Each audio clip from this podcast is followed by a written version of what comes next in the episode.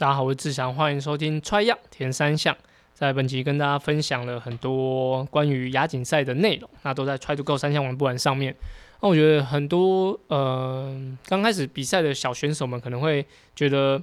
哇，一开始强度那么高，那去的比赛又是这种精英组的，我觉得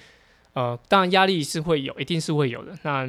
如果说你们现在就可以先顶住这么高的压力，那面对这么强的对手，我觉得在你后续在准备，或者说你之后参赛来说，我觉得都是很好的的发挥表现。那在这次代表队，子怡拿第九名，那哎，子怡拿了第八名，启文拿了第九名，其实我觉得算是表现真的是非常非常好。那佳佳佳佳佳豪跟团聚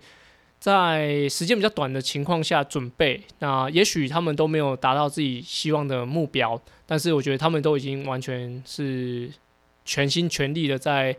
尽可能准备这场比赛，那也很多酸民会是呃闲言闲语什么，但我觉得呃批评不会让人家变好，只有鼓励才会。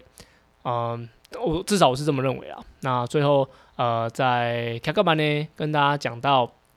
凯克班跟大家讲到呃修会有有来询问我这个确诊后的一些问题，那也嗯蛮、完整的说明在节目里面，那也欢迎大家可以收听。最后，最后就是我听了博恩的 Podcast，我觉得业余跟 Pro 的差别真的是心境上的的差异。就是业余你可能就做兴趣，但是 Pro 的很多的责任感是可能很多来自于自己，那也很多来自于对于这个工作的的一个尊重。对，那就欢迎大家去节目里面收听。好，谢谢大家，拜拜。